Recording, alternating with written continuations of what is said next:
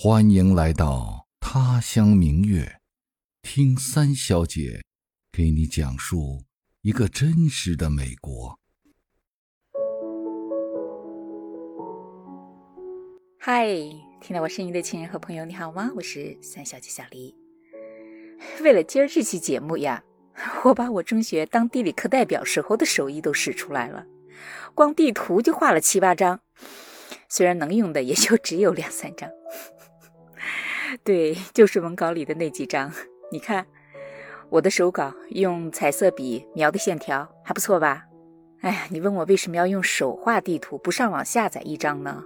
我也想呀，我花了好久，翻了好多张地图都不好用，嗯，就不能完全表达我想要的东西，我就只好自己动手了。所以你一看地图就知道我今儿想跟你聊什么了吧？对，就是美国的高速路。看第一张地图，我用红笔描了几条南北向的路，用蓝笔呢描了几条东西向的路。美国的高速路当然不止这几条了。呃，真实的美国的高速路，那地图就像一张蜘蛛网，密密麻麻都是线条。你看这张地图，你要仔细看呢，我没描过的那些细线，蓝色的，其实都是美国主要的高速路。我自己用手描的这几条，不过是最主要的几条罢了。我只想给你，嗯，直观的展示一下美国高速路的编号的特点。你是不是已经发现了？很明显，对吧？那就是南北向的路都是单号，数字呢从西到东越来越大；东西向的路就都是双号，编号呢则是从南往北增加。所以你一眼就能看到这个特点，对吧？我在第三十期聊到美国公共交通的时候说过，美国呢，它是一个在车轮子上的国家，高速路呢遍布全国。如果你要把美国比作一个人呢，那这些高速路就是这个人身上大大小小的血管和动脉。其中最有名的，或者说最重要的，是一条纵贯南北的高速路，那就是。今天我要说的鼎鼎有名的，被称为美国大动脉的 R 九五高速路，I 呢是 Interstate 的简称，就是说贯通一个州和另一个州的高速路。R 九五高速路其实就是大家常说的九十五号高速路。如果你对美国比较熟悉，听到这儿呢，你可能会有不同的意见，说。哎，听说美国加州的一号高速路才是美国最著名的高速路，它是被选入全世界一生必须要去的五十个地方的呀。嗯，没错啊，一号路的确特别有名。在美国呢，如果你没走过西海岸的一号高速路，你就不知道美国高速路沿途的风景有多美。可是呢，如果你没走过东海岸的九十五号高速路，那就等于你没来过美国。为什么这么说呢？加州一号高速路的著名在于它的自然风光。这条路它并不长，南边从洛杉矶开始，北边到旧金山，全长也就六百五十九英里，也就是一千多公里一点。但是呢，它是一条景观路，而且是海景，因为这条路它是沿着太平洋的海岸线修的，所以一边是一望无际的大海。另一边呢是蜿蜒起伏的大陆，蓝蓝的天连着蓝蓝的海，真的是海天一色。而且呢，海边又有很多礁石，所以呢，那个海浪拍击在礁石上，真的是波涛声声。何况，无论是清早的晨雾、正午的阳光，还是夕阳的余晖，再加上紫色的沙滩、懒洋洋的海豹，在海面上飞来飞去的海鸟。还有加州四季如春的气候，还有沿途的那些艺术小镇呐、国家公园啊、城堡啊、大桥啊，反正呢，你放眼看去，全都是独一无二的美景。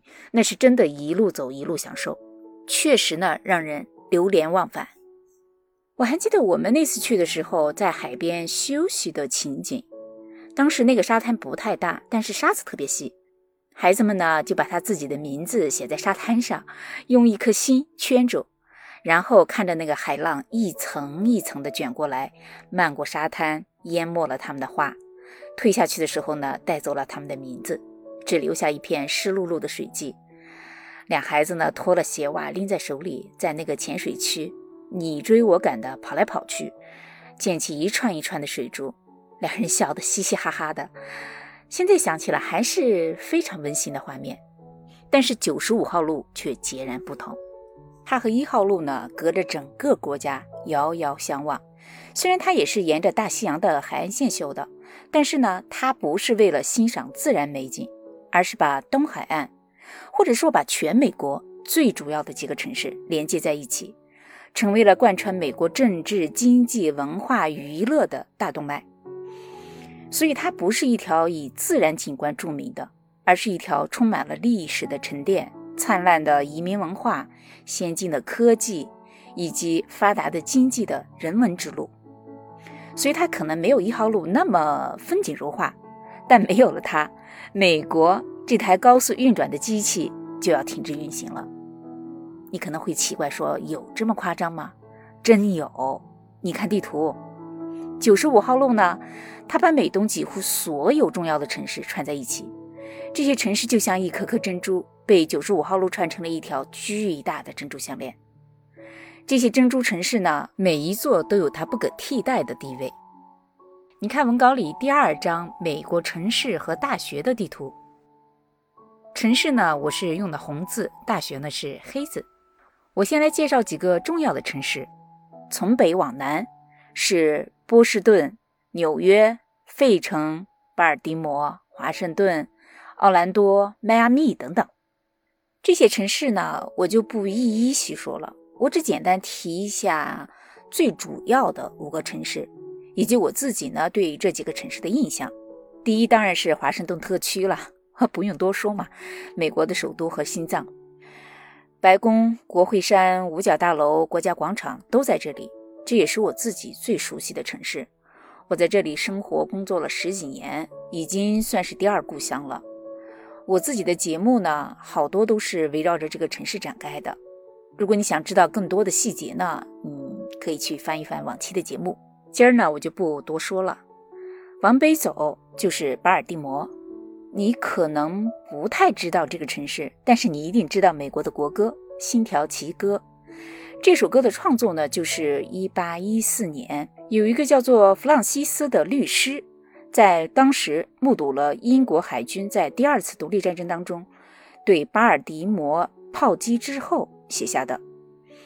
嗯，我们在这个地方住过一段时间。那时候十几年以前，我们家老大我记得过一岁生日的时候，我带他去码头和水族馆玩，在那里的书店呢，给他买了人生第一本英文书，也是一本儿童绘本。棕熊，棕熊，你看到了什么？Brown bear, brown bear, what do you see？到现在那本书可能还在，所以对这个城市我感觉还是很亲切的。第三个城市再往北走就是费城，费城你肯定知道，Tom Hanks 主演的《费城故事》嘛，就是讲发生在费城的为那个艾滋病病人争取权利的故事。当时还获得了奥斯卡最佳的男演员和最佳电影原声奖，好像是，嗯，在历史上呢。费城曾经是在美国比 D.C. 和纽约都重要的城市，它曾经是美洲在墨西哥城以北最大的城市，在美国独立战争的时候有特别重要的地位。美国的独立宣言和美国的宪法都是在费城的独立厅起草和签署的。而且呢，在修建 D.C. 之前，费城呢还当过十年的美国的临时首都。这个城市呢，我是经常路过，但是说实话，没怎么好好的进去溜达过。我记得有一次去看上宾大的一个朋友的孩子，然后带他去吃中餐。嗯，费城的中餐可真难吃，差不多是我吃过的最难吃的中餐。但是宾大使真有名。再往北就是纽约。这就不用说了，大家都知道，美国的第一大城市，也是联合国总部的所在地，真正是世界闻名。它是一个对全球的经济、商业、金融、媒体、政治、教育、娱乐都具有极大影响的一个国际大都会。时代广场、曼哈顿、华尔街、自由女神等等，这都是世界闻名的景点。但是很少有人知道，比如说我以前就不知道，它曾经是美国最早的首都。对的，美国在建国之后，呃，纽约曾经在1785年到1790年是美国的首都，但是现在它是美国最大的、最多元的，而且是最国际化的城市。说起来特别逗，纽约是在世界上被拍照最多的一个城市。但是我自己并不是特别喜欢纽约，人太多，车太多了，天天堵车，每条路都堵车，而且闯红灯、抢马路的事儿真的是屡见不鲜。周围的环境呢又太嘈杂，白天呢又吵又闹，晚上那个霓虹灯闪个不停，我完全睡不着。而且纽约市里除了最有名的那几个地方，其他地方真的是又脏又乱。所谓的时代广场就是街中间的一小片空地，你知道吗？我第一次去的时候都惊呆了，我四处看，真的是难以置信。就这破地方就叫广场？举世闻名的时代广场到底广在哪里？所以我自己呢，喜欢做一个纽约的过客，看看博物馆，什么大都会博物馆啊、当代艺术博物馆之类的，逛逛中央公园看看曼哈顿的摩天大楼，上自由女神岛溜达溜达，吃点地道的中国餐，什么 biang biang 面啊、烤鸭啊、川菜火锅，住个三五天都可以。但是让我真的生活在那里是不行的。我现在已经习惯了，拿我孩子的话来说，是住在郊区的这种安静的生活。再往北呢，就是波士顿，它是美国最古老的城市之一。美国的第一所大学哈佛大学就在那里，所以呢，它现在是国际高等教育的一个中心，大学扎根的地方。我家老二呢，就是在哈佛大学的附属医院出生的，我们在那里生活了一年多。我还是觉得那个地方好是好，就是太冷了，冬天雪太大了。所以当时我们离开的时候，我也是毫不犹豫。后来我听说它被评为全球最宜居住的地方。我不知道别人是怎么想的，但是真的不太适合我。说完了九五上的重要城市，我们来看九五高速路上的大学。这些大学呢，不仅仅是美国特别著名的大学，也是闻名世界的一些大学。而且我只捡了最最著名的几所，并不是说所有在九五上的大学我都列出来了。我也不打算详细说这些学校，嗯，以后有机会再说吧。我就每一个大学用一两句话来介绍吧。好，咱们呢从北往南开始数。首先是哈佛大学，有一句话介绍哈佛大学是“先有哈佛，后有美国”，什么意思呢？因为哈佛大学是一六三六年就已经建立了。而美国是一七七六年才建的国，作为常春藤大学之首，世界上最牛的大学，世人皆知。接下来是 MIT 麻省理工，这是世界上理工学院之最，十分之一的诺贝尔奖得主都是出自这个学校。再往南就是布朗大学，这是美国最小的州罗德岛州上的。常春藤名校，再接下来，RISD，罗德岛设计学院，这是美国艺术类的全美第一，也是世界第一。好，再往南，耶鲁大学法学第一，政治家的摇篮，常春藤大学。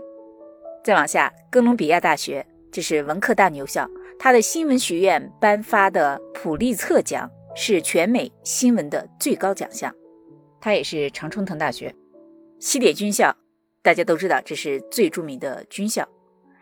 NYU 纽约大学，它的商学院和电影系在美国是屈指一数的。茱莉亚音乐学院，这是全美包括全世界最牛的音乐学院。再往南，普林斯顿大学，这是数学的圣殿，同时它也是哲学的殿堂，而且也是常春藤之一。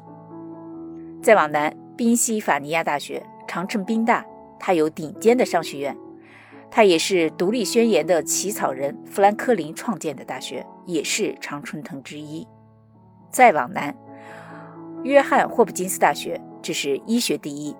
这两年在对抗新冠的这个过程中起了非常大的作用。再往南，乔治城大学，这是政治学的中心，就在华盛顿嘛，所以近水楼台先得月。再往南，杜克大学，这是被称为南方的哈佛大学。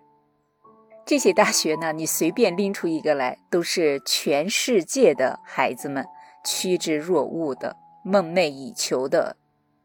如果你看地图看的比较仔细，你就可能发现了一个问题：这儿为什么多了一个高中呢？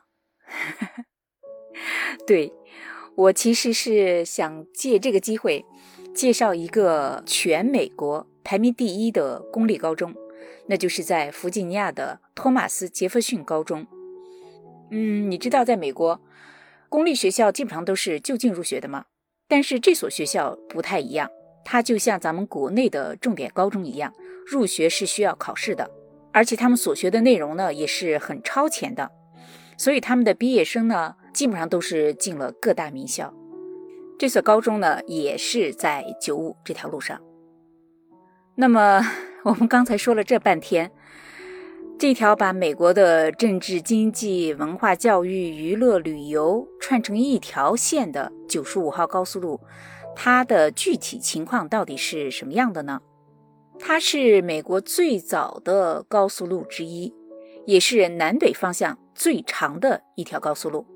南边呢是从佛罗里达州的迈阿密开始，到北边缅因州的加拿大边境，全长是一千九百二十五英里，也就是三千零九十七点九九公里。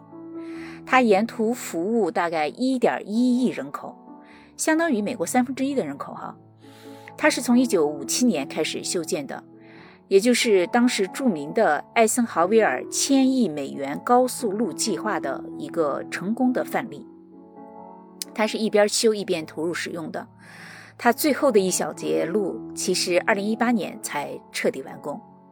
这条高速路呢，它穿越了十五个州，加上美国华盛顿特区。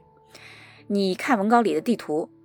这些州呢，从北往南依次是缅因州、新汉布什尔州、马萨诸塞州、罗德岛州、康乃狄克州、纽约州、新泽西州、宾夕法尼亚州、特拉华州、马里兰州、华盛顿特区。再往南，弗吉尼亚州、北卡罗来纳州、南卡罗来纳州、乔治亚州和佛罗里达州。我在美国这么多年，基本上是在东海岸生活的。九五这条路不知道跑了多少趟，所以我觉得这条路呢，它有三多。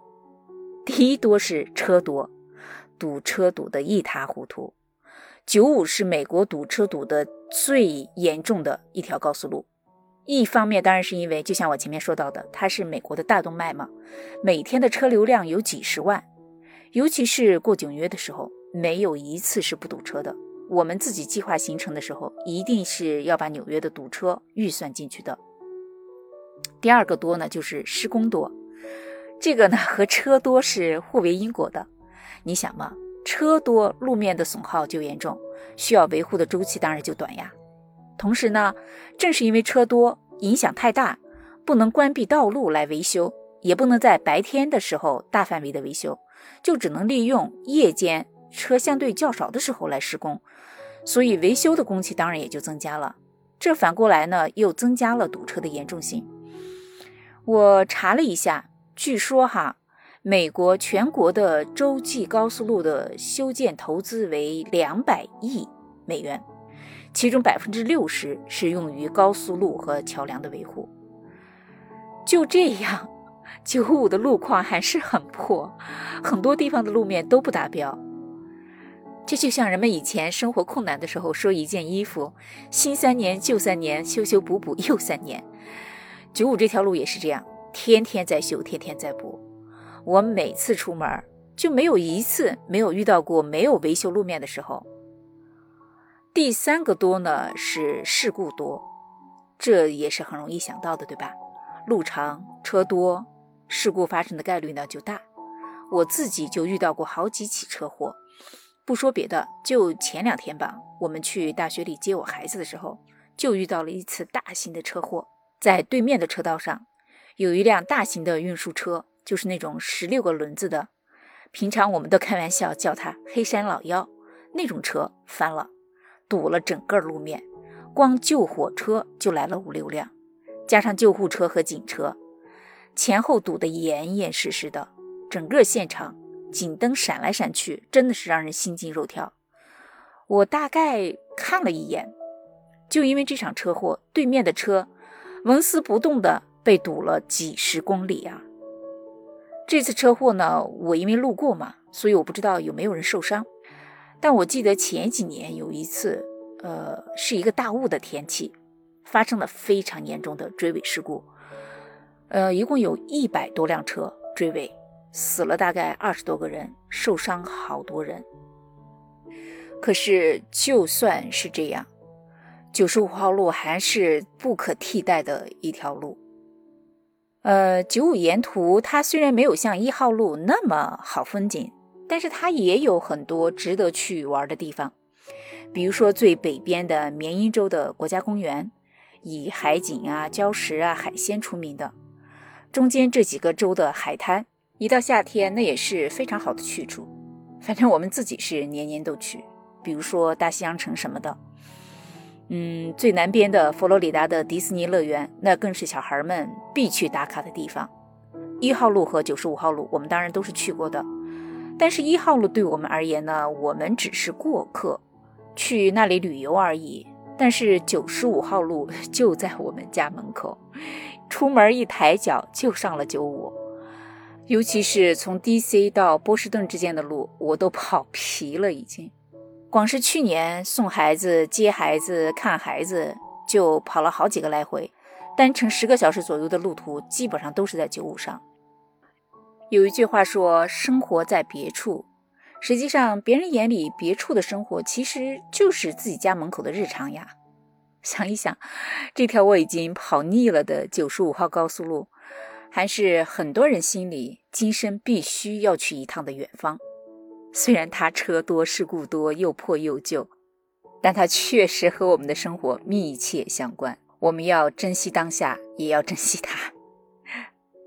好，聊到这儿呢，今天对美国东海岸的九十五号高速路的简单介绍就先到这儿吧。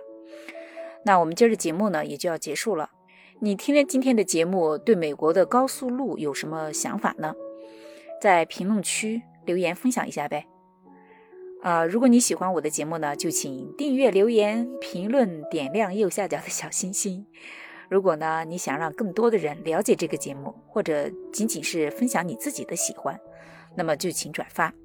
当然，如果你想了解更多美国生活的细节呢，可以加入我的听友群。拼音字母三小姐加数字五六七八，三小姐五六七八。